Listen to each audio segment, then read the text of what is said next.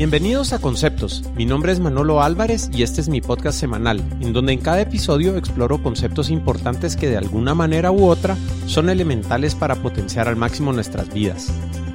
Los amigos e invitados que me acompañan usualmente son expertos en temas relacionados al emprendimiento y productividad, salud y ejercicio, educación, gerencia, psicología, deportes y otros temas relacionados.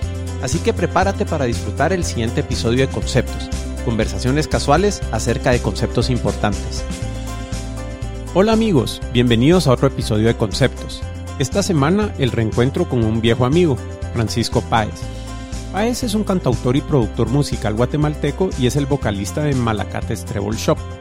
Adicionalmente a su gran carrera dentro del mundo de la música, Páez es emprendedor en el área de tecnología y está activamente involucrado en el mundo de los derechos de autor.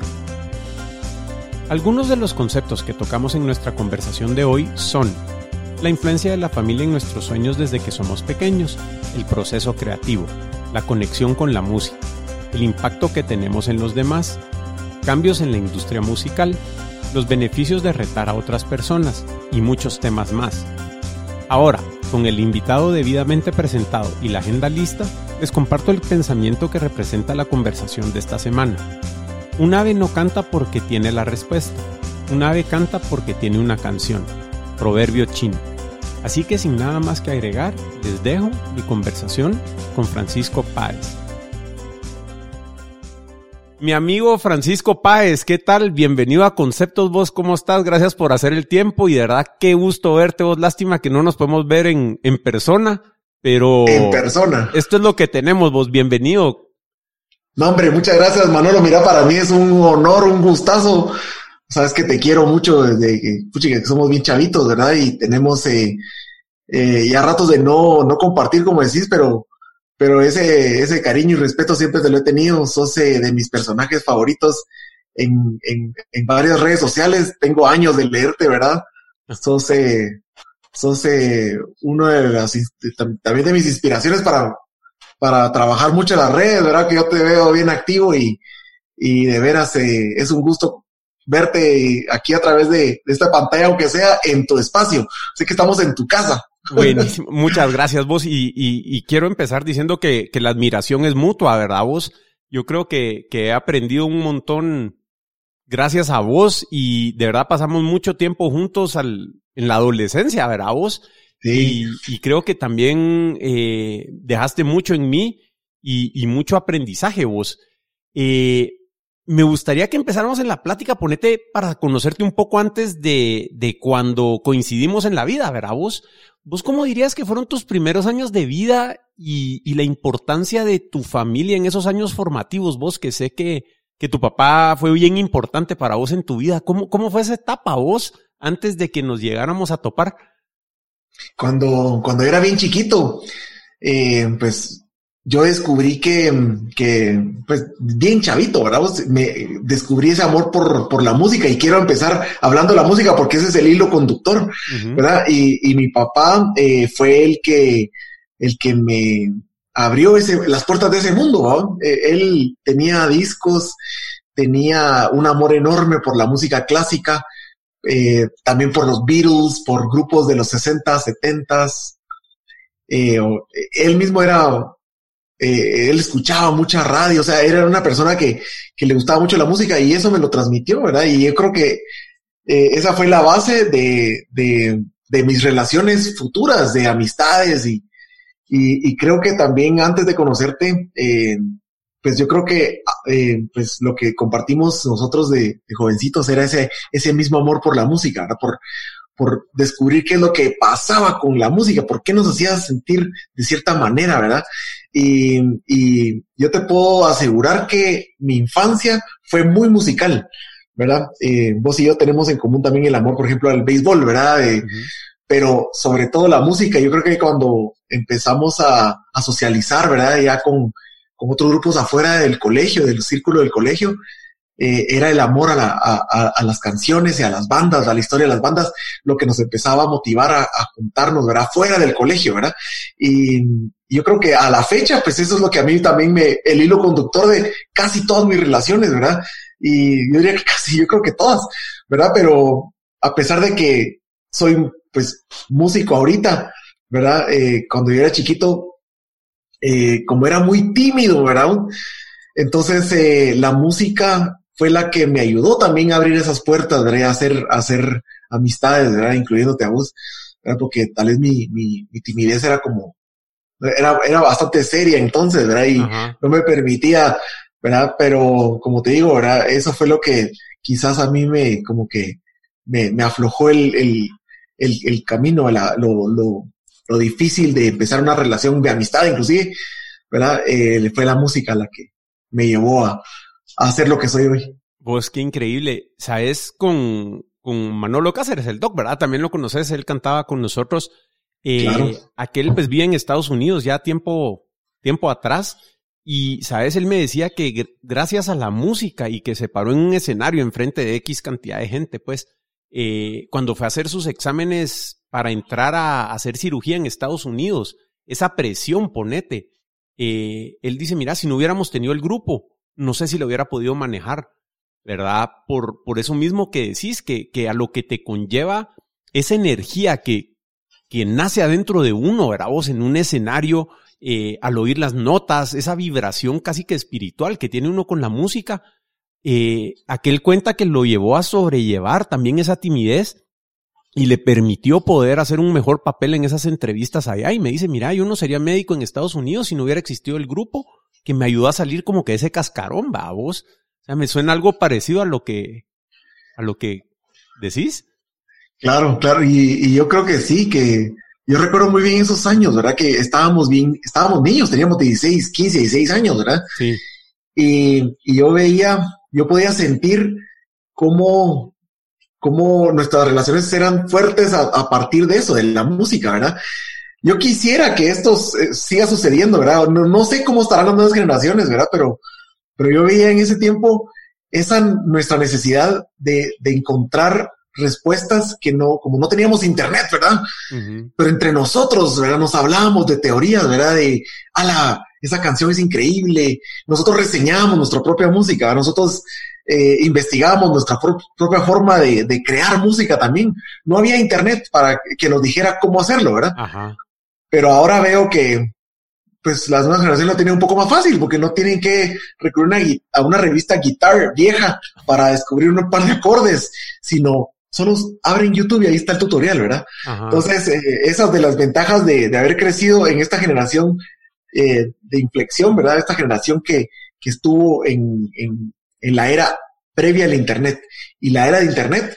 Creo que gozamos de esos dos, de esos dos lados, ¿no crees? Sí, seguro. Eh, pudimos vivir las dos cosas. Eh, y te digo, incluso, bueno, dejar las partituras, conseguir los discos y descubrir música nueva. O sea, irse al paseo allá a zona 10 a, no me acuerdo cómo se llamaba la tienda, vos creo que era el duende el que estaba ahí o, o sea, e, era difícil conseguir la música, ¿verdad? Y creo que algo que, que vivimos nosotros fue como en el caso de tu papá que te pasó la música, a mí mis hermanos que eran mucho mayores también me pasaron la música y descubrías a través de las relaciones la música. ¿verdad? Entonces, como que eso te iba creando esos vínculos también, bien, bien interesante. Pero, te digo, una teoría que tengo yo con todo esto de la música y la adolescencia es que también creo que la adolescencia es una época de descubrimiento, ¿verdad? Vos, y nos vamos tratando de encontrar a nosotros mismos. Y la música, por lo menos en mi caso, fue un vehículo para lograr hacer eso. Y no solo la música, sino que la gente con que hacías música. Y, creo que era un proceso de ir encontrando tu lugar en el mundo y quién sos. Y, esa, o sea, hay, hay una, ¿cómo te podría decir? Como, como casi comunión con la música que oías, que algo resonaba en vos y te iba ayudando a descubrir quién eras, vos. No sé si para vos fue así. Totalmente, totalmente. Y era de identificarme con las letras, eh, con, bueno, con la melodía, las letras, los sonidos, ¿verdad? Para mí la guitarra se convirtió como en una especie como de, de escudo y de, y de, y de espada con la que me hice camino en el, en, en el mundo, o sea, con, con, con, con música, ¿verdad? Eh, fue como mi defensa, pero también fue mi, mi forma de, también de, mi herramienta de, mostrarle al mundo que yo era pues, eh, que yo tenía, no sé, ideas que yo, como de encontrar mi relevancia también en mi grupito, ¿verdad? Porque yo me acuerdo cuando nosotros hablábamos de música, entonces, eh, cada quien hablaba así como, wow, ya viste que aquel, aquel puede tocar aquella canción, o, o ya viste que esta persona canta no sé qué, o era como, no sé, era como nuestros héroes, ¿verdad? Nuestra propia gente que podría tocar ciertas canciones. Y de ahí venía lo que, lo que empecé agradeciéndote antes de que empezáramos a grabar, que, que gracias a vos, es de que yo también me obligué a sacar un montón de canciones, entre ellas esta canción de Rush que se llama Farewell to Kings, ¿verdad? Que, que vos me dijiste, te tengo un reto, me dijiste, a ver si, a ver si sos tan pilas, pues. Me pusiste ese reto, ahí yo, a ver, decime pues, entonces fue, llegué a tu casa, ¿verdad? Y me pusiste el cassette que tenías, el cassette de Farewell to Kings, Me dijiste, bueno, pues, aquí está tu reto, me dice, y me pusiste, te creo cabrón, me dices, me dijiste, si sacas esta canción igual. yo, no hay problema, préstame el cassette y todavía amablemente me lo prestaste porque yo no tenía la, las, yo no tenía el cassette, ¿verdad? Ajá. Y, saqué la canción y, te dije, bueno, pues aquí está. Y, y la toqué, ¿verdad? Y fíjate que gracias a sacar esa canción, yo me, me obligué, ¿verdad? A, sacar un montón más.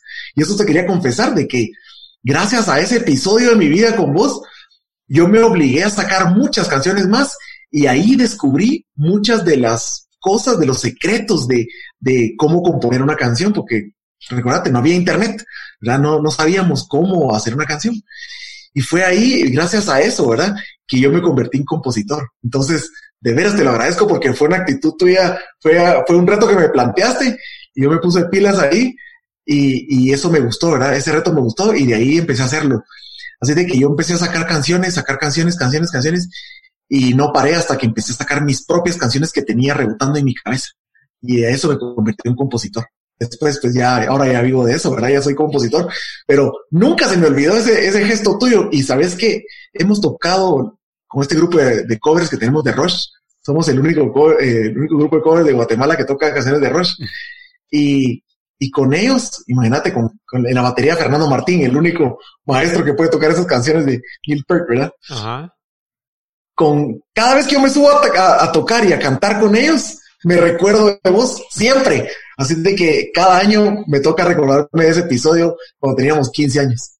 Qué increíble, vos, de verdad que que bueno, qué alegre que puede participar en tu vida de esa manera, ¿verdad? Vos, y creo que para la audiencia es bien importante, o sea, nunca sabemos hasta dónde va a llegar el efecto de las cosas que hacemos en cada momento. Y por eso es que tenemos que ser bien cuidadosos en lo que decimos, en lo que decidimos hacer, porque podemos, pues no estoy diciendo que altere el curso de tu vida de ninguna manera, pero eh, puede llegar a Yo creo que sí.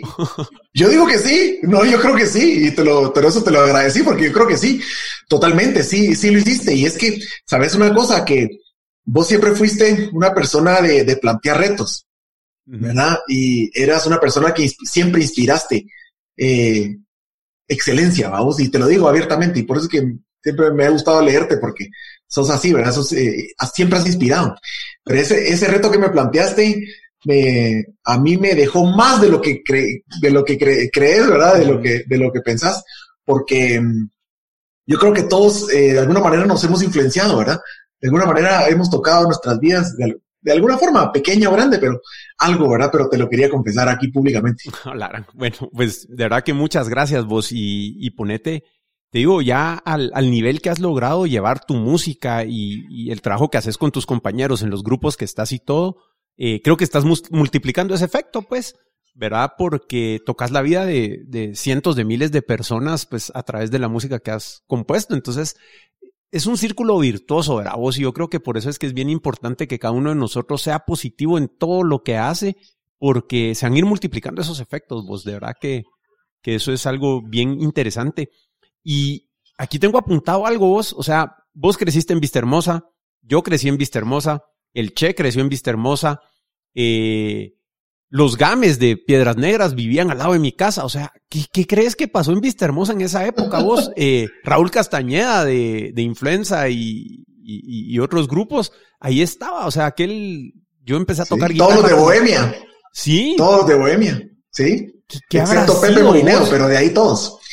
Y no solo ellos, también todos los chicos de golpes bajos. Eh, es cierto. Bueno, eh, el pique. Sí, bueno, de, de, influenza, ya dijiste Raúl, ¿verdad? Eh, pero hay varios, hay, hay varios más, ¿verdad? Hay, eh, yo creo que Vista Hermosa era la suburbia ideal para, para ser músicos porque podíamos ensayar uno. Sí. ¿Verdad? En ese tiempo era de los pocos lugares que tenía pues jardín o algunos garages, ¿verdad? Nosotros tuvimos la fortuna de tener a el, en, el jardín del Che Menéndez una casita donde ensayábamos, ¿verdad? Pero no solo por eso, sino yo creo que también eh, eh, nuestros papás, ¿verdad? Que también por mucho eran como, tenían mucha visión, ¿verdad? Haber vivido, comprado terrenos en un lugar donde, pues, la plusvalía subió muy rápido, ¿verdad?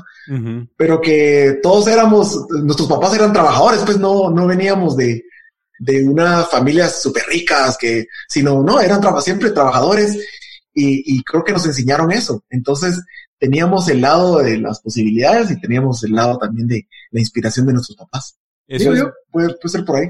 Bien importante, vos, sí, por ahí creo que va.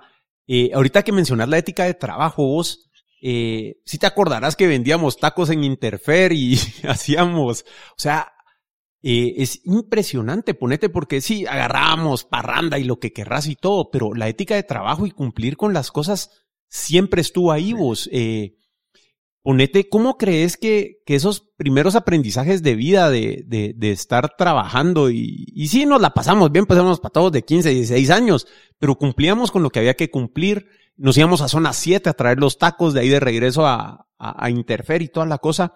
Eh, ya cuando estás en un, ambiente formal de ensayo con, un grupo y todo, ¿crees que esos aprendizajes te sirvieron? Porque al final, yo como lo veo y habiéndolo vivido, los músicos son emprendedores, vos. O sea, no, no hay una distinción que te diga un emprendedor, un músico, eh, es de estar emprendiendo cada show, pues. Cada show es un emprendimiento. Entonces, eh, si ves que, que, que, eso te, te ayudó, Paez.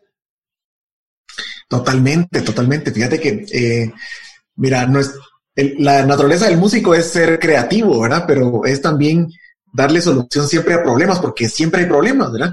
Yo me acuerdo cuando ensayábamos en, en mis primeros años de ensayos, pues yo no tenía equipo, ¿verdad? Yo, yo tenía una mi bocinita pequeñita para, para cantar y no tenía mic stand. Me acuerdo que con el Che improvisábamos y hacíamos con las, con las cerchas hacíamos mic stand y nos colgábamos los, los micrófonos en el, en el cuello. De alguna manera siempre nos inventamos el camino y eso sucedió años después. O sea, en la carrera con Malacates Treble Shop ha sido también de inventarnos el camino mucho, ¿verdad? Reinventarnos cada vez y ahorita con esta crisis volvernos a inventar, ¿verdad? O sea, eh, el, el músico eh, eh, siento que tiene la capacidad de, de poder enfrentar un montón de crisis porque su naturaleza es estar en una crisis, ¿verdad? viendo una, una solución. De hecho, componer en sí es, es, es la solución a, a, un conflicto muchas veces interno, muchas veces externo, pero es la solución, ¿verdad? Es la catarsis, pero también es la expresión de, un, de, un, de algo que está dentro, ¿verdad? Que puede ser algo malo o algo bueno también, pero siempre es como ese release, ¿verdad? Ese, esa catarsis. O sea que emprender como, pues como empresario, como decimos, es una de las partes del músico, pero yo creo que el músico en sí siempre está solucionando y apagando fuegos y, solucionando problemas. Seguro vos, o sea, porque, ¿sabes? Yo creo que, no sé cómo sea para vos, pero el, proceso de componer es mucho de prueba y error.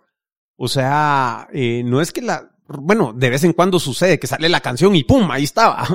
Pero es como que estás probando y estás buscando eso que, que en alguna parte de tu ser está ahí guardado y, lo vas buscando a través de prueba y error hasta que, hasta que se logra, ¿verdad? Y, yo creo que al final también eso es el emprender, pues, ¿verdad? Eh, y, y ponete, hablando de esto un poco, vos, ¿cómo describirías la relación entre el compositor y su canción, vos? O sea, ¿cómo es esa, esa, esa relación para, para vos de, de, como, como compositor, ya viendo tu, tu canción, pues, en Spotify, Deezer, lo que sea. ¿Cómo, cómo, cómo es eso para vos? Pues, eh, del lado del compositor, yo te puedo decir que las canciones que, que, han pasado por, pues por mi guitarra, ¿verdad? Y que han salido de mi inspiración. Eh, son canciones que, por ejemplo, acabas de mencionar que a veces salen de romplón, pero aunque salgan de romplón, son canciones que vienen años procesando dentro, ¿verdad? Y, y quizás se resuelven en un ratito y salen, ¿verdad? Pero tienen, muchas veces tienen años de estarse resolviendo como ecuaciones. Yo, yo lo considero como ecuaciones también, ¿verdad? Son como, en mi caso, ¿verdad? Yo tengo mi propia metodología de composición, ¿verdad? Pero se vuelven como, pues como pequeños hijos, ¿verdad?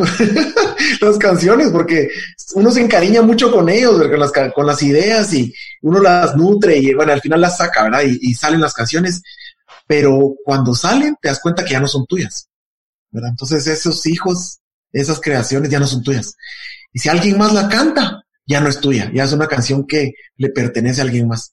Son ideas que, que salen y que, por ejemplo, esta canción que se llama Ni un centavo, que es de las más conocidas de mi banda, ¿verdad? Ajá. Y, y cuando le hicimos con Pio y el, el, que por cierto también vivía en Vista Hermosa, ¿verdad? Aquí está de Bohemia Urbana.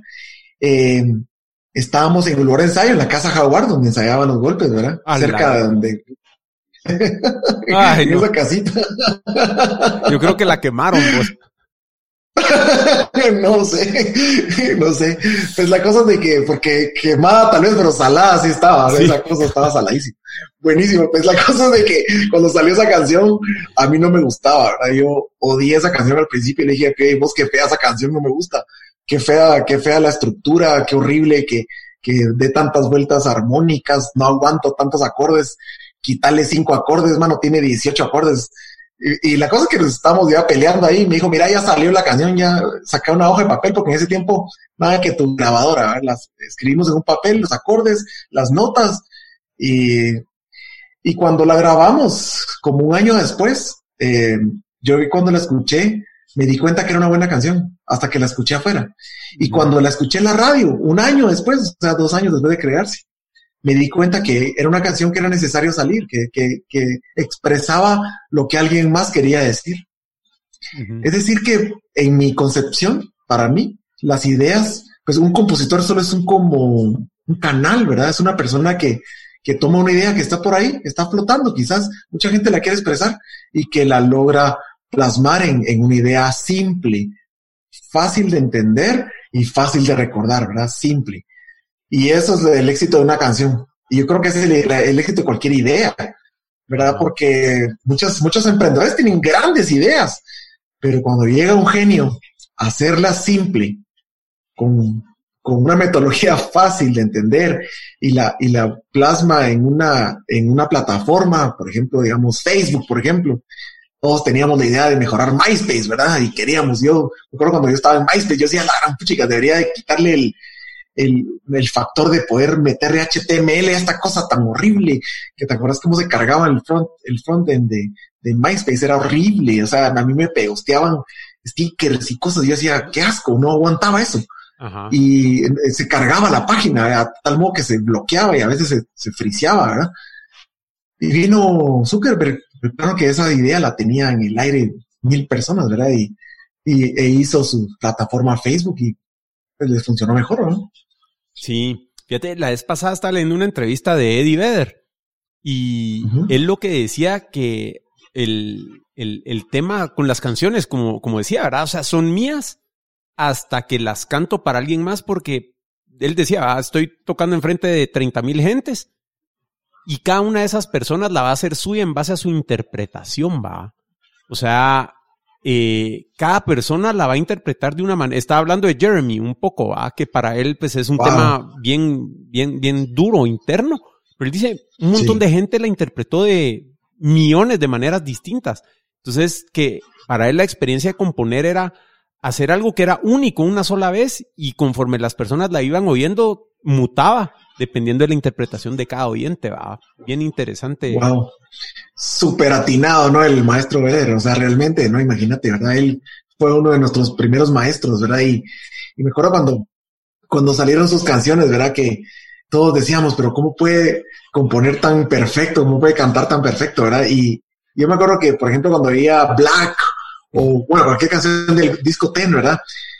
Yo decía, pues chicas, esa canción es mía, ¿verdad? O sea, yo, yo la sentía mía, o sea, era, era, era como que yo lo hubiera hecho. a tanto amor le tenía, ¿verdad? Y yo, a la fecha, porque hace poco me puse a escuchar, ¿verdad? Y me, y revisé ese disco, ¿verdad? Y me puse a oírlo en Spotify. Y dije, wow, o sea, realmente ese, ese, ese disco lo siento más cercano que inclusive los discos de Malacates. Porque ese disco creo que lo oí más veces, inclusive, de los discos que he oído de Malacates.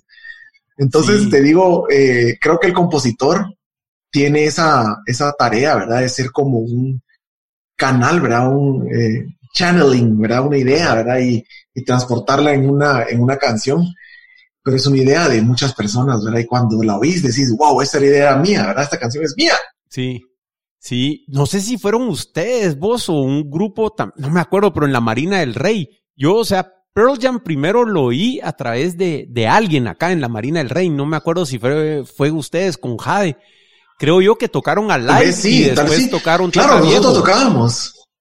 Sí, sí, sí, a live. Nosotros, bueno, aparte de tocar las canciones de Alush Nawal, que como toca viejo, nuestro repertorio tenía a live, tenía también, eh, tocábamos de Ten, tocábamos creo que Jeremy también, o, no sé si Black, no me acuerdo, o una que se llama Garden. Garden, Garden. Creo, pues, tocábamos, ¿verdad? Pero la gente se quedaba, ¿y estos que están tocando, verdad? Porque no, nadie, nadie, pocas personas conocíamos Pearl Jam, ¿verdad? Estamos hablando del año 92, 93. Sí. ¿Verdad? Justamente cuando salió, sí. Sí, vos, y regresando a esa época, ponete, eh, que sabiendo lo que sabes ahora, ¿verdad? Vos y cómo, cómo se ha desenvuelto tu carrera y todo, ponete, ¿qué consejos le quisieras dar al país de 17, 18 años? Ponete, mirás a aquel empezando a, su carrera de músico y con sus miedos, inseguridades, enfrentándose a la vida, ponete, ¿verdad? Vos esa etapa de crecimiento. Y ahora sabiendo cómo, cómo fue el desenlace de la historia hasta este momento, a vos, porque va a seguir, eh, ¿qué consejos le quisieras decir a, a Paecito vos? pues el mismo consejo que le doy a los, a los jóvenes, ¿verdad? Les digo que, que crean en lo que están haciendo y que se entreguen de lleno en, a, lo que están haciendo, a lo que aman, ¿verdad? Eh, sea música, sea pues su carrera profesional, sea lo que sea, ¿verdad? Que, lo hagan con amor. Porque una de las cosas que yo fui aprendiendo en el camino fue que nosotros no nos podemos forzar a, hacer, pues si no nos gusta algo no lo podemos forzar, ¿verdad? Pero cuando encontramos algo que realmente nos apasiona, ese es el llamado a la vida, siento yo, ¿verdad? Y, debemos de atender ese llamado. ¿verdad? Muchas veces yo me, a mí me dio mucho miedo ser músico, por muchas veces me, me, detuve y, tuve esa, ese temor, ¿verdad? Y decir, bueno, mejor me regreso a mi carrera, me regreso a ser arquitecto o, me, o, mejor busco una maestría, en, ¿verdad? Porque me dio miedo en, en, los años, ¿verdad? Me dio miedo, pero ahora puedo ver atrás y digo, gracias a Dios que, que no, me, no me rendía ese temor y seguí adelante, ¿verdad? Bueno, sí estudié otras cosas, pero, pero seguí con mi carrera de la música y seguí con esa pasión y ese amor. Entonces yo le diría a los jóvenes y a mi parecito, le diría, cree en lo que estás haciendo, ¿verdad? practica mucho, cree y entregate de lleno en, en, lo que amas, porque por algo es, ¿verdad? Es, es, en nuestros corazones nacen esos amores que deben ser nutridos. Vos qué, qué bonito eso. Mira, y, relacionado un poco, ponete, ¿hubo algún momento como parteaguas en tu vida donde supiste que te ibas a dedicar tanta parte de, de, tu tiempo, de tu ser a la música? ¿O fue algo progresivo vos? ¿Hubo un momento donde dijiste, bueno, eh, entrémosle? ¿O se fue desenvolviendo? sí, el, el, punto así de inflexión fue cuando mi papá murió. Porque cuando mi papá murió, eh, yo me quedé con... Eh, obviamente con el, el eh, la, la, tarea de ayudar a mi familia con la empresa y pero también me quedé con la con la tarea eh, pendiente mía de mis sueños, ¿verdad? Y tuve que valorar las dos cosas, tuve que tomar una decisión. Y fue ahí donde, bueno, trabajé un par de años más de arquitecto y ayudé un poco a salir las, adelante las cosas ahí, a sacar las cosas adelante y, y fue donde yo decidí cerrar mi, pues, mi lado de arquitectura, ¿verdad? Y meterme de lleno a producir música, a, aprender a producir, a aprender a componer mejor, a aprender a cantar mejor, o sea, me, me, metí de lleno a la música, ¿verdad? Eso fue en el año 2001, 2002. Y fue ahí donde empezamos a crecer como banda también, ¿verdad? Porque ya me desligué de todo y pues ya estaba graduado, ya estaba, ya había trabajado y todo, y me metí de lleno a, la música y todos me dijeron, mira qué locura lo que estás haciendo, o sea, ¿cómo te vas a meter en esto? Perdí a la novia que teníamos ya ocho años de relación, la perdí, eh, o sea, ella misma no creyó en mí, ¿verdad? Eh, mi familia también me dijo, mira, no te metas a eso. Pero eh, hoy por hoy te puedo decir que, pues yo, yo soy músico, vivo de la música. Aún ahorita en pandemia, vivo de la música. O sea, tengo mis otros negocios, pero vivo de la música. Y, me he ido mejor en la música que en otras cosas. Y, estoy bien satisfecho con eso. Me estoy bien contento porque pues la música no solo es eh, una vocación, sino también es un negocio. Entonces eh, lo fui descubriendo y lo fui pues eh, mejorando cada vez. Sí, bueno, y regresando un poco a de por qué te escogí a vos para retar con Farewell to Kings, es porque, o sea, siempre identifiqué en vos una persona que cuando agarra algo de tarea hace que funcione, ¿verdad? Vos. Entonces creo que en el fondo tal vez no lo tenías tan claro, pero sí sabías que donde pusieras tu mente y tu corazón ibas a salir, pues, porque pues, siempre te vi hacer eso, ¿me entendés? O sea, bueno, esta canción, bueno, hasta que salga, ¿va? Y, y creo que saberlo, o sea, tal vez uno no lo sabe, pero a nivel como consciente, pero, pero siempre ahí está ese conocimiento que tenemos de nosotros, solo es como que quitarnos los miedos y, y poderlo ver, ¿verdad? Entonces me hace mucho sentido cómo fue que, que llegaste a, a, ese punto, pues, ¿verdad? Y, y creo que también, por lo que percibo, sí tuviste un vínculo bien fuerte a través de la música con tu papá, ¿verdad? Entonces creo que, que fuera de, de las responsabilidades que tocan día a día, pues tu vínculo fuerte estaba por ahí y, y me imagino que, que también es un tipo de homenaje hacia tu papá también, lo que estás haciendo con tu carrera, pues. Totalmente, totalmente. Mi papá quiso ser músico también. Él cantaba muy bonito, participó en un coro estudiantil y fue, pues, hasta donde pudo él, bastante profesional con su, con su talento, pero, pero sí, cuando empecé con la música, él dijo, ah, esto es lo que yo siempre quise, ¿verdad? Y ojalá que, que vos lo logres. Me decía, siempre me echaba porras, ¿verdad? Pero a la, a la par también siempre con su temor de, de padre eh, boomer, ¿verdad? Baby boomer, porque me decía, no, tú tienes que ponerte pilas con tu carrera y tienes que sacar tu empresa adelante y bueno, y puedes tocar en la iglesia o tocar guitarra donde tú quieras, pero, pero de profesión, arquitectura, mejor si fueras ingeniero, me decía, porque él era ingeniero, ¿verdad? pero me decía, sí, tienes que ser profesional, ¿verdad? O sea, esto antes que nada. Entonces era bien difícil porque él amaba la música, me transmitió ese amor, pero, pero también me frenaba un poco, me decía, no, no, cuidado ahí no te vas a dejar de, dedicar de lleno a eso porque eso, él no entendía cómo podía funcionar un negocio en la música, porque en ese tiempo pues no, no había mucho, ¿verdad? Solo, tocar en, hoteles y así, ¿verdad? Tocar covers. Pero no entendía que mi, mi plan era hacer mi propia música y, y, pues y hacer una carrera en, en, un país que tampoco es fácil porque no hay tampoco mucha gente haciéndolo, ¿verdad? O sea, te, te soy honesto, es muy poca, son muy pocas las personas que pueden vivir de esto todos podrían, pero muy pocas personas lo han logrado porque es, requiere, requiere una persistencia que pocos tienen, ¿verdad? Y, y eso sí hemos tenido nosotros. Tenemos 23 años de estar tocando, ¿verdad? Y, y si, pues si Dios nos da vida y salud, pues vamos a seguir otros 23. Ah, qué nave, Y, y, sí, fíjate, yo creo que ahora, pues hay ciertas cosas que estoy aprendiendo yo, porque yo sí dejé la música como 20 años, tal vez, no sé. Pero Carlos hoy, te está compartiendo, ¿verdad? Acabamos de publicar eh, un segundo disco que grabamos que nunca oyó nadie y bueno, me metí, lo, lo remasterizamos, hicimos lo que había que hacer y, ya está disponible para todo el mundo. O sea, yo me acuerdo tener que irnos a zona 2, hacer el máster a Inresa para que salieran los cassettes, para llevarlos a consignación a Romendi para que nos dijeran, miren, en el cassette no se está vendiendo, pero no tenemos existencia si nos robaban el dinero y a la miramos. O sea, era durísimo, ¿verdad? Entonces yo creo que ahora, eh, pues el alcance puede, puede ir un poco más lejos gracias a la tecnología, pero lo que nunca se va a reemplazar es de poder hacer música que conecte con la audiencia, vamos. O sea, eso tiene que estar, ¿verdad? Mira, Totalmente, y, y es que ahí está la cosa. Sí, o sea, es, es bien importante y creo que para poder conectar con una audiencia uno tiene que poder conectar con uno mismo. Fíjate, yo he estado reflexionando mucho sobre eso porque creo que una vez hiciste una canción, eh, viviste una experiencia de, de, conexión personal bien profunda. Y, y, eso es lo que al final resuena con, con, con la audiencia, ¿verdad? Entonces, eh, te digo, yo he estado en una búsqueda bien grande ahora, he estado mucho en contacto con el doc y todo para, para volver a experimentar esa sensación, ¿verdad? Vos, porque es, de lo mejorcito que hay, va. Sí, no, y ustedes lo hacían, lo, hicieron muy bien, lo, hicieron muy bien. Yo me acuerdo cuando estábamos jovencitos, ¿verdad? Que ustedes se subían al escenario y conectaban, ¿verdad? La gente conectaba con ustedes.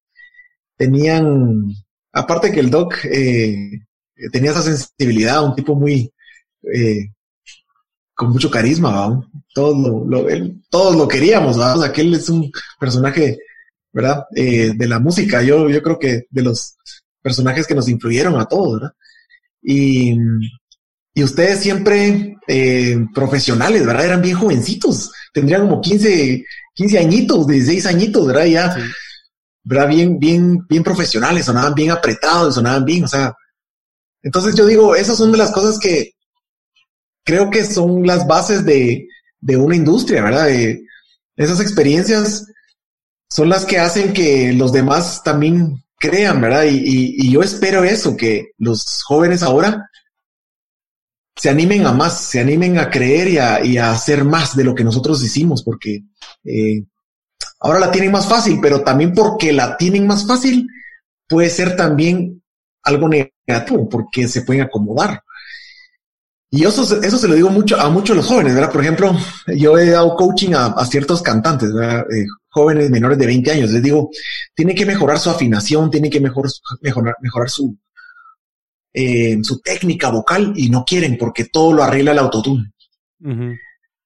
Es bien difícil, bien difícil, porque entonces eso es, es, es parte, ¿verdad? Tenemos que, eh, ahí sigue motivarlos a los jóvenes a que, a que busquen la excelencia también ellos por su lado, ¿verdad? Con, con las nuevas herramientas, ¿verdad? Sí, y te digo, yo en, en, el lado de tecnología, que es donde, donde me metí, lo ves también con las nuevas generaciones de programadores, pues. O sea, ¿para qué voy a aprender a hacer los algoritmos desde abajo y todo si ya, ya lo hace algo ahí? Pero ya un punto donde, donde eso se rompe y, y necesitas mm. escalar algo, necesitas más eficiencia o algo y tenés que entender qué está pasando abajo, pues. ¿Verdad? Y, Igual yo también creo vos que el, el, Doc también tiene una su camisa que pone Voice, the only uh, musical instrument created by God. ¿Verdad? Eh, especialmente con la voz. Creo que cualquier intervención tecnológica sí se pierde algo vos. Eh, de, o sea, sí, es, sí, es como, como nos hablamos. Estamos diseñados para, para notar cualquier sutileza en la voz, para ver si alguien se va a enojar, no se va a enojar. O sea, estamos programados para reconocer la voz natural, la voz. Yo creo que mientras menos intervención tecnológica hay en la voz, pues mejor va a ser, pero sí está pasando eso de que, bueno, que la tecnología se encargue, ¿verdad? Sí, hombre, y es que es bien difícil. Hace, hace unos años tuve el gusto de grabar con Casey Porter en, en su casa en Los Ángeles, en Calabaza, en Los Ángeles calabazas y, y él eh, me estaba me estaba mostrando un proyecto de una de una chica ucraniana o de uno de esos países, ¿verdad? Uh -huh. Que una chica que cantaba muy lindo, ¿verdad? Y, y era un proyecto de Sony Music, ¿verdad? Y me estaba diciendo, ah, este lo van a lanzar en el, el próximo año, me, me, dijo, ¿verdad? Escuchar la voz y yo, wow, qué afinada, pero qué, qué buen autotune le metiste ahí, qué bien se oye el autotune, porque se oye tan natural, pero se oye súper fuerte, le digo yo, me dijo, no es autotune, ella canta naturalmente así. Su voz, ella ha escuchado tanto autotune que ella en su estilo adoptó ese tipo de inflexiones vocales. Y me, me mostró la, la, la, voz de ella y me dijo, la gente cuando la escuche va a creer que te autotune. Pero mira la sesión y me abrió el Pro Tools, ¿verdad? Y, y, y vi, no tenía, no tenía autotune, no tenía Melodyne, no tenía nada. No tenía Antares, no tenía nada. Me dijo, es una voz pura y te voy a quitar todos los, todo, todos los efectos. Me enseñó sin compresión ni nada y la voz se oía compresionada y autotuneada. Wow. Una chica de 16 años que su, su, su fisionomía se adoptó, se adaptó. Imagínate, o sea, qué locura lo que te estoy diciendo. Pues eso puede estar pasando también, ¿verdad? Pues sí, sí, o sea, no es que la tecnología sea buena o mala, sino que es cómo, cómo decidimos usarla, ¿verdad? O sea, eso así aplica y todo. Mira, y con toda esta evolución que ha habido, porque ponete, eh, aunque no hemos hablado directamente mucho tiempo, pero estoy bien pendiente de todo lo que haces, ¿verdad? Eh, y ha cambiado muchísimo vos, tu carrera musical ha evolucionado como te lo imaginabas vos, o todos estos cambios, eh, ¿Te esperabas esto vos? Estar donde estás, como estás, con el éxito que has logrado, pues con, con los retos y todo, o cómo era ese sueño cuando, cuando estabas empezando comparado a lo que estás viviendo hoy?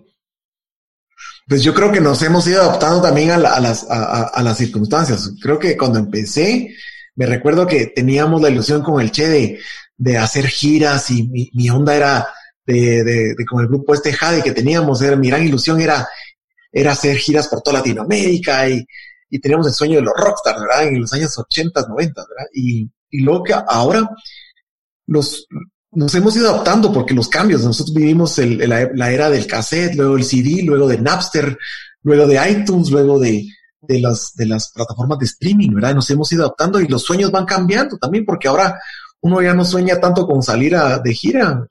Hoy por hoy soñamos con tener un millón de plays en Spotify, pues eso es, la gran ilusión, ¿verdad? Me acuerdo que esa era como nuestra meta con, con Malacates hace unos años, ¿verdad? Llegar a un millón de, de escuchas, ¿verdad? Y, y, bueno, después lo logramos, dijimos, no, ahora va a ser dos millones, ¿verdad? Y ahora va a ser tres y así. o sea, va cambiando las, va, va, cambiando, todo eso va cambiando, pero recuerda que la música ahora es, eh, cuando, cuando uno saca una canción en Spotify está compitiendo contra la música moderna, pero también contra toda la música de las diferentes eras porque todo está junto en una misma plataforma.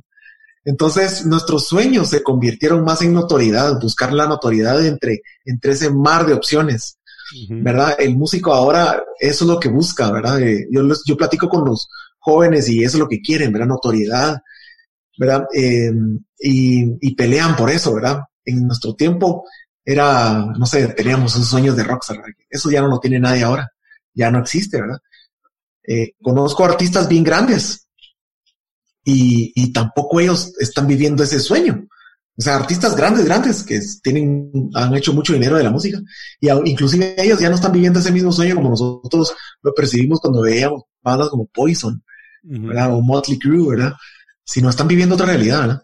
Y creo que las, eh, la, la, música se convirtió en, en una expresión cultural, pero también se convirtió como en, eh, como en un sello de, de personalidades. O sea, que las personas oyen música y es parte de su personalidad, entonces el músico se vuelve como un representante de grupos de, personas, ¿verdad? Entonces ahí está esa notoriedad que los jóvenes están buscando, ser representantes de más personas. Claro, claro, sí, y va cambiando y, adaptarse, lo que hablábamos un poco al principio, era vos, de, de poder ir tomando las cosas como vienen y, y adaptar. Era vos, mira, y te quería preguntar, también hablamos hace un par de días eh, que también los dos estamos en área de tecnología, vos. O sea, eso me pareció súper sorprendente porque sí sabía la parte de arquitectura tuya, eh, pero nos quisieras contar un poco sobre tu interés por la tecnología, vos, que a mí me llamó súper la atención y que bueno, a ver si paramos haciendo algo juntos. Eh, pero, ¿qué, ¿qué onda con la tecnología, vos, Páez? Fíjate que yo desde, desde que vino el Internet, desde el 96, que 97, siempre estuve como empeñado en hacer algo, ¿verdad? Porque pues yo miraba, ¿verdad? Y fui los primeros, por ejemplo, cuando, cuando se nos ocurrió el nombre de Malacates, compré el dominio en, ¿qué? En el 97, pues, no, perdón, sí, 97, 98. Compré el dominio y, y cuando vi que en Network Solutions se podían comprar dominios, empecé a comprar dominios también de genéricos, de palabras genéricas. Coca-Cola.com. Entonces, no, no, no, tampoco, no, de mar trademarks, no, de marcas, no, no, olvídate, sino. Que hubo gente que hizo mucho dinero con eso, vos. Al principio. Sí, bueno, porque no estaban las reglas. Ajá. Sí, no estaban las reglas todavía, ¿verdad? No habían reglas de eso. Ahora, pues ahora hay reglas, ¿verdad? Y nada, no, no se puede usar una marca, ¿verdad? Pero, pero sí, en nombres genéricos, sí, los empecé a comprar. Y, y fíjate que desde ese año, desde esos años yo me empecé a interesar en el Internet, ¿verdad? Y, y por mi, mi, mi Ahí sí que mi, el fondo que tengo de diseño, también empecé a meterme a diseño web, ¿verdad? Eh, pero estamos hablando del 98, 99, ¿verdad? Empecé a hacer mis primeras eh, travesuras en internet, ¿verdad? En ese tiempo era todo código, yo no sé nada de código, ¿verdad? Y me ponía a experimentar con HTML, y me ponía a experimentar con eh, Dreamweaver después, y o sea, la cosa de que empecé a hacer las propias páginas de Malacate, ¿verdad? Que cada página era peor que otra, ¿verdad? Eran horribles, cada, todas eran horribles y, no funcionaban, ¿verdad? Pero, pero me empecé a, preocupar por eso, luego pues eh, me, salí de ese, de ese mundo y hace como 10 años más o menos volví a, empezar por la misma necesidad de que con Malacates vimos que ya no sonábamos en las radios. Entonces, al no sonar en la radio, no me interesó las redes sociales, las páginas web, dije, oh, voy a investigar un poquito de esto de SEO, para ver cómo le hago para ver si lo puedo usar para la banda. Y me empezó a interesar para hacer otros negocios. Y hace unos años, hace cuatro años, no cinco años, empecé a platicar con, en una conferencia que di de derecho de autor para la Organización Mundial de la Propiedad Intelectual. Aquí en Guatemala llegó, llegaron desarrolladores de apps, ¿verdad? Y, llegó un chico a plantearme un problema que tenía con, con, con, una institución con la que él trabajó y yo le digo, pues, ¿por qué no tomémonos un café y me contás despacio que me tengo que ir, verdad? Y, empezamos a platicar y me pareció muy interesante el, diseño de la app que hizo. Yo le digo, mira, el, diseño gráfico está muy malo, pero me gustó el diseño en sí de la funcionalidad que le pusiste, ¿verdad? ¿Por qué no me dejas ayudarte? Y así empezamos a trabajar juntos. De, poco a poco nos empezamos a meter a, trabajar en otras cosas juntos hasta que le dije, ¿por qué no te venís a, a la oficina y, y montamos un, ahí te pongo computadora, un buen internet y empezamos a chambear. Y me dijo, me voy a llevar a mi amigo. Entonces yo tenía dos ingenieros en la oficina y empezamos a, dije, bueno, yo les puedo pagar algo, muchas, pero ¿saben qué? Hagamos esto para empezar. Y empecé a buscar chances, ¿verdad? Y me salieron, eh, tenía amigos que necesitaban ERP, eh, e CRM, y le digo, bueno, aquí tenemos trabajo, muchos empecemos, ahí empezamos a hacerlo. Y lo lindo de ellos es de que todo lo hacían con código, ¿verdad? Con base en código, ¿verdad? Entonces, eh, me gustó eso un montón, no estaban usando ningún maqueteador de nada, sino estaban usando código. Y me encantó, yo, yo le dije, pues mira, mi sueño siempre fue ser programador, pero no se me dio, yo no tengo esa, esa mente genial que tienen ustedes los ingenieros. Yo soy más del lado abstracto, ¿verdad? Pero juntémonos. Y, y, bueno, de ahí nació la idea de cuando Zuckerberg abrió el, el, el API de Messenger, empezamos a hacer experimentos con, con nuestra propia neurona de inteligencia artificial. Luego salió Dialogflow y empezamos a probar Dialogflow y otras, otras plataformas y empezamos a vender chatbots en, en Facebook, en Messenger. Y hemos desarrollado nuestra propia interfase, pues, o sea, eh, así como Chatfuel, ManyChat y todos esos que tienen sus plataformas, nosotros también hicimos una propia, ¿verdad? Y, y me gustó porque empezamos a hacer experimentos con eso y pude usar lo que, para lo que yo creo que sí soy bueno, que es para hacer eh, conversaciones, diseñar flujos conversacionales y empecé a usar lo que usaba para componer en esto, ¿verdad? Y usar la creatividad para, para llevar de un punto A a un punto B o un punto C con el diálogo, ¿verdad? Entonces creo que ese es el futuro. Yo creo que eh, después de los chatbots escritos va a venir la voz, ¿verdad? Y, y cuando Alexa venga a Guatemala y a nuestros países pequeños, ¿verdad? Eh, vamos a ver grandes utilidades para hacer eh, cosas interesantes desde Alexa o no sé, desde, desde lo que vaya a pasar en un futuro. Yo no sé qué vendrá, sabrás vos mejor que yo, ¿verdad? Pero, pero sí, me, encanta ese lado y pues le pusimos Terabyte de, nombre a la, a la empresa. Es uno de los dominios que compré hace algunos años. Como te digo, seguí, seguí comprando dominios desde hace ya muchos años. Compro y vendo dominios, ¿verdad? También como hobby. Y, y tengo algunos ahí por si les interesa a alguien invertir en dominios, sé bastante de eso. Ah, buenísimo. Pues sí, eh, ahí vamos a, al final a dejar todos tus contactos en conceptos.blog de Aunal Paes para que puedan encontrar ahí donde pueden contactar a aquel para, para los dominios. Vos, mira, y ya para ir cerrando la, la conversación, ponete, tengo aquí unas cuatro o cinco preguntas rapiditas que, que me, me llaman la atención que quisiera saber de, de, de vos, ponete, para conocerte un poco mejor, ¿verdad? Y ponete, si tuvieras que decir qué es lo más importante en tu vida hoy por hoy, ¿qué sería vos? Lo más importante en mi vida para mí hoy por hoy es mi familia, ¿verdad? Eh, ellos son mi motivación y es lo que es lo que me mantiene haciendo música, lo que me despierta en la madrugada, lo que me hace acostarme tarde trabajando. Es el amor que le tengo a mi familia y obviamente pues eh, a, a, la gente que tengo cerca también mi banda es mi familia también, ¿verdad? Son parte de mi familia ellos. ¿Verdad? Y mis amigos cercanos, ¿verdad? Así de que sí, yo creo que eh, yo he tenido la bendición de, tener gente muy buena a mi alrededor, ¿verdad? Y, que me han nutrido para, para hacer muchas cosas y es mi obligación pues responderles eh, trabajando y haciendo las cosas bien para que también ellos tengan mejores oportunidades. Genial, vos, genial. Mira, y te voy a preguntar, ¿cuál es tu fracaso favorito? Y te voy a explicar esto de fracaso favorito. Ponete, yo creo que todas las personas pasamos por cometer algún error, equivocarnos en algo que eh, más adelante ese mismo error nos sirvió como una catapulta para lograr más cosas. ¿Verdad? Eh, ponete, yo fracasé una empresa y, y, no terminó bien la cosa y todo, pero si no hubiera pasado por ese fracaso, no tendría la empresa que tengo hoy ni la vida que tengo hoy, ¿verdad vos? Entonces yo te digo, mi fracaso favorito fue tronar esa empresa, pues, porque ya viendo en retrospectiva cómo se, lo que aprendí y cómo se desarrolló mi vida a partir de ese punto es eh, totalmente otro nivel, pues, ¿verdad? Eh, mi socio actual lo conocí porque troné esa empresa. O sea, pasaron un montón de cosas. Entonces, no sé si vos tendrás algo que, que haya pasado, pues ya sea en Malacates o en tu vida o algo que digas vos, bueno, ahí aprendí, a partir de eso todo tomó un mejor curso. Pues varias empresas, la verdad es que yo he hecho varios experimentos también que han tronado y, no, y, lo digo con mucho orgullo porque creo que eh, a mí me ha servido todo, ¿verdad? Yo me acuerdo que cuando, cuando me salí de arquitectura, me puse a hacer anuncios para radio, ¿verdad?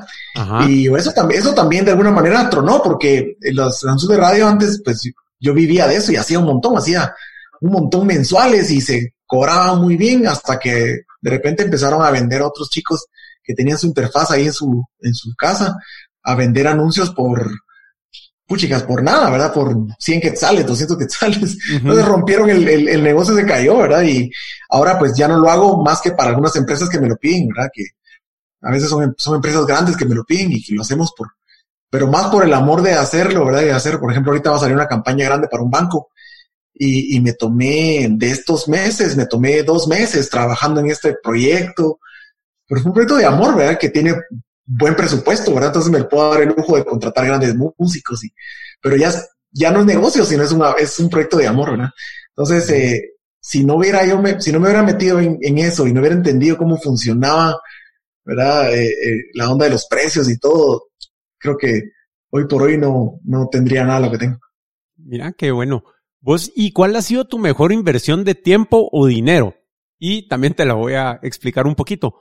Ponete, en mi caso es, yo invertí mucho tiempo en estar viajando a Petén, ponete, a ver, eh, ayudar con unas fincas en una época que fue difícil en mi vida como consultor y poder hacer cálculos ahí de, de cómo era la mejor manera de, de poder estar haciendo unos cultivos y todo y hacer el programa para eso. Eh, y te digo, ese cliente que tuve fue el que me paró refiriendo a mi socio actual que dio, dio fruto a la empresa que tenemos ahora, ¿verdad vos? Entonces digo yo, bueno, todo ese tiempo que estuve lejos de mi familia, yéndome a Petén, que yo detesto estar afuera, pues el calor y todo allá, o sea, sí, sí, no, a vos. Pero, digo, para mí es la mejor inversión de tiempo dinero porque ese tiempo que invertí ahí llevó a, a otro montón de cosas Super cool. No sé si tendrás algo por ahí que te venga a la mente que quisieras compartir o. Pues, pues sí, varias, ¿verdad? Porque también, eh, así como vos tuviste lo de Petén, pues a mí me, me tocó muchas veces hacer cosas que, pues que ahorita yo digo, wow, si no lo hubiera hecho, no hubiera, no estuviera, estuviera acá. Por ejemplo, eh, yo por el tema esto de los jingles de radio, ¿verdad? Toqué las puertas de una cervecería en Guatemala y les dije, miren, eh, eso fue en el año 2000, ¿qué? 2003 o 2002, o, sí, 2002. Toqué las puertas, les dije, mire, nosotros con Malacates tenemos eh, este talento que pocas bandas tienen, les llegamos a vender, ¿verdad? La idea. Y es que podemos hacer anuncios de radio. Pero es porque yo hacía anuncios de radio desde el, uy, desde que tenía 15 años. Y le dije, le dije al, al, al gerente, le dije, mire, le vamos a hacer un anuncio de radio, pero eh, va a ir montado con, con una gira eh, que se va a realizar en un año y vamos a, le vendí el paquete completo. Él me dijo, mira, la verdad es que no nos interesa, pero te agradezco. Pero le dije, no, hombre, yo le insistí, le, déjeme mostrarle el anuncio, y va a ver qué, qué increíble. La cosa es que yo, yo agarré la guitarra y me invitaron a una reunión donde estaba la junta directiva de esa cervecería. Y llegué con mi guitarrita de palo y les dije que la misma guitarra que vos conociste, para que sepas. La, de Farewell to Kings. Ajá, la de Farewell to Kings. Llegué con esa guitarra vos, y, y le digo al, al gerente, mire, ya vine. ¿Y por qué trae la guitarra? Les quiero enseñar el jingle. Les llevaba un jingle hecho, pero como no tenía dinero para grabarlo ni nada, simplemente le llevaba la guitarra y empecé a cantar, ¿verdad? y les canté el jingle, lo aceptaron, eh, les gustó, eh, se convirtió en un jingle que les, a ellos les ha convertido en muchas ventas, ¿verdad? fue de los que más sonó en los años, ¿qué? 2005, 6, 7, 8. Esos años, ¿verdad? Sonó un montón esos anuncios. Y de ahí, pues, montamos una, una, una estructura de giras y ese, algo que sigue haciendo otras bandas con esa cervecería. Así de que ese, ese, ese experimento y eso que llegué iba a hacer que, pues yo no lo quería hacer, ¿verdad? Pero fue necesario hacer un anuncio, ¿verdad? Eh, me llevó a, a, a, crecer la banda y a crecer la industria, porque otros se han beneficiado de ese mismo sistema que, que nosotros llegamos a proponer ahí. Vos, qué nave eso, vos. Mira, y la última ya para dejarte en paz, no, eh, ponete, ¿hay algo sobre lo que has cambiado tu manera de pensar en los últimos cinco años? Algo con lo que hayas estado como que bien enraizado de, de verlo de cierta manera y que hayas cambiado tu opinión respecto a eso y que haya sido como, wow, Sí, fíjate que yo, bueno, hay varias cosas, pero la primera es que, aunque eh, yo tenía muchas, eh, yo no creía mucho que en Guatemala hubieran oportunidades para vivir haciendo cosas de Internet. Y ahora últimamente, yo, yo le tenía muy poca fe, por ejemplo, al e-commerce hace cuatro o cinco años en Guatemala. Yo decía, no, la gente no va a creer. Yo me acuerdo cuando empecé a hacer mis experimentos eh, nadie quería comprar, nadie quería pasar su tarjeta de crédito para comprar nada, ¿verdad? Pero hoy por hoy veo que, eso ha cambiado, ¿verdad? No solo la, esta transformación digital que se adelantó como tres, cuatro años en estos meses, ¿verdad? Pero, pero creo que ya esos paradigmas ya se quedaron atrás y, y veo que hay más oportunidades, ¿verdad? Creo que eso es un momento de oportunidades, ¿verdad? Y son oportunidades que no había visto yo hace cinco años y hoy están saliendo, ¿verdad? Mira, yo a veces me, desvelo, estos días me he estado desvelando mucho leyendo un montón de cosas, ¿verdad? De, de varios eh, gurús de, de, la tecnología, ¿verdad? Eh, incluyéndote a vos también, ¿verdad? De tus opiniones y todo, porque sé que viene algo nuevo. Sé que vienen nuevas oportunidades y estos países pueden ser, países como Guatemala pueden ser también eh, países que pueden ofrecer servicios que, que otros países van a necesitar de, en el ámbito digital. ¿verdad? Eh, y creo que es momento de, de, reforzar eso, es momento de, de, creer en la educación digital, ¿verdad? De, fortalecer la educación eh, en Guatemala, que haya nuevos, nuevas oportunidades para más diseñadores, para más coders, para más personas que, que pueden manejar la tecnología, porque vienen grandes cosas para, para estos próximos años. Vos, buenísimo. Pues mira, solo me queda primero eh, agradecerte, segundo preguntarte, o sea, ¿hay algo que quisieras compartir que no, no toqué, eh, algo de lo que vivimos allá en Vista Hermosa, algo que le quisieras dejar a la audiencia, cualquier cosa que, que no te haya preguntado vos? Pues eh, nada más que agradecerte, ¿verdad? Yo, yo te lo dije desde el inicio, ¿verdad? Eh, vos has sido una inspiración para mí, para, para muchos otros. Y, y ese hecho que vos me hayas eh, dado ese reto, eh, nació una oportunidad para mí, pero yo creo que es momento que nosotros también, vos y yo, hoy lancemos un reto a quien nos esté escuchando, ¿verdad? Y así como vos me retaste a sacar Farewell to Kings, ¿verdad? Yo quiero retar hoy a alguien, como no los conozco, no los estoy viendo, a hacer algo que se salga de su zona de confort y que los obligue a encerrarse un par de días, unos tres o cuatro días, a ensayar, ensayar, ensayar, hasta que salga, ¿verdad? Ya sea crear tu propia página web, hasta sacar una canción. Así que ese es el único que quisiera dejar. Buenísimo. Bueno, yo también quiero dejar un reto, como le dejé a Páez hace 20, la madre de años. Eh, yo sí quisiera retar a todas las personas a que nos escuchen, a que desarrollen las habilidades que tienen para garantizar de que el mundo va a ser mejor cuando salgamos de la pandemia. Sea donde sea que estén en el rol que les toque jugar, eh, tenemos que aprovechar esto para poder de verdad tener un mundo exponencialmente mejor al que había antes de que entráramos en esto. Entonces ese es el reto que, que yo les, les quiero dejar. Y con eso, pa, es donde te puede encontrar la gente. Bueno, yo creo que, que va a ser fácil, pero eh, ¿dónde, por si alguien no supiera, dónde te pueden encontrar en, en Twitter, Facebook, eh, Malacates? Eh, ¿qué, ¿qué, links dejamos por ahí en conceptos.blog diagonal paes para que los encuentren? Buenísimo, pues eh, bueno, eh, Malacates, ahí tenemos ahí las redes sociales activas siempre, estamos para servirles. Eh, yo les quería pedir nada más, si me quieren contactar, primero agreguen una canción nuestra en, su, en sus playlists cualquier canción. Ese es, un, ese es otro reto. Oh, y la otra es que si quieren hablar conmigo, me encuentran en LinkedIn, me encuentran en Facebook, en Twitter, en Instagram, ¿verdad? Busquen Francisco Páez, ahí va a salir mi carita ahí en varios, eh, eh, en, en, varias redes sociales. Ahí estoy a la orden. Eh, yo soy el que manejo las redes de Malacates también cuando tengo tiempo. Así de que todo lo que llega a Malacates pasa por, por mi pantalla también. Así de que aquí estoy a la orden. Me encuentran. Buenísimo, vos. Pues un millón de gracias por hacer el tiempo. De verdad que sí quiero que nos juntemos a vernos en persona, vos, saliendo de esto, que, que podamos sí, compartir. Y, y, agradecerte vos, agradecerte todo lo que estás haciendo en el mundo y, y, agradecerte porque de una manera igual que vos, la persona que soy hoy es porque tuve contacto con vos hace mucho tiempo. Entonces, mano, que estés súper bien. Eh, saludos a todos por allá en la banda, mano. Y, y, de nuevo, mil gracias por hacer el tiempo hoy vos. Gracias, un abrazote pues y saludame a todos a toda la banda también de tu lado, por favor, queremos oír toda tu música, súbanla. Sí, ya está, ya está, vos. Ahorita ya hay dos discos en Spotify, Deezer, eh, Apple Music, todo, todo, ya, ya hay dos y terminamos de remasterizar el tercer disco y lo vamos a estar publicando, yo te digo, en un par de meses. Así que ya hay... Me Ahí me, ahí me, ahí me etiquetas para que yo pueda eh, compartirlo con, con los seguidores ahí en Twitter y en, en Facebook. Va, buenísimo, vamos a hacer eso mañana. Y bueno, ustedes allá afuera que nos escuchan, hasta la próxima. Apreciamos que nos hayas acompañado en este episodio de Conceptos. Si te gustó el contenido, suscríbete o déjanos una reseña en Apple Podcasts, Spotify, Deezer, Overcast o tu app de podcast favorito. No olvides visitar conceptos.blog para unirte a la conversación y aprovechar las notas del show. Para contactarnos, escríbenos en Twitter a arroba conceptospod o envíanos un email a show arroba conceptos.blog. Conceptos es una producción de Ricardo Cuzuco Ortiz, quien también graba, edita y masteriza el podcast. Manolo Álvarez conduce el podcast y conceptualiza todos los episodios. Gracias por escuchar y hasta la próxima.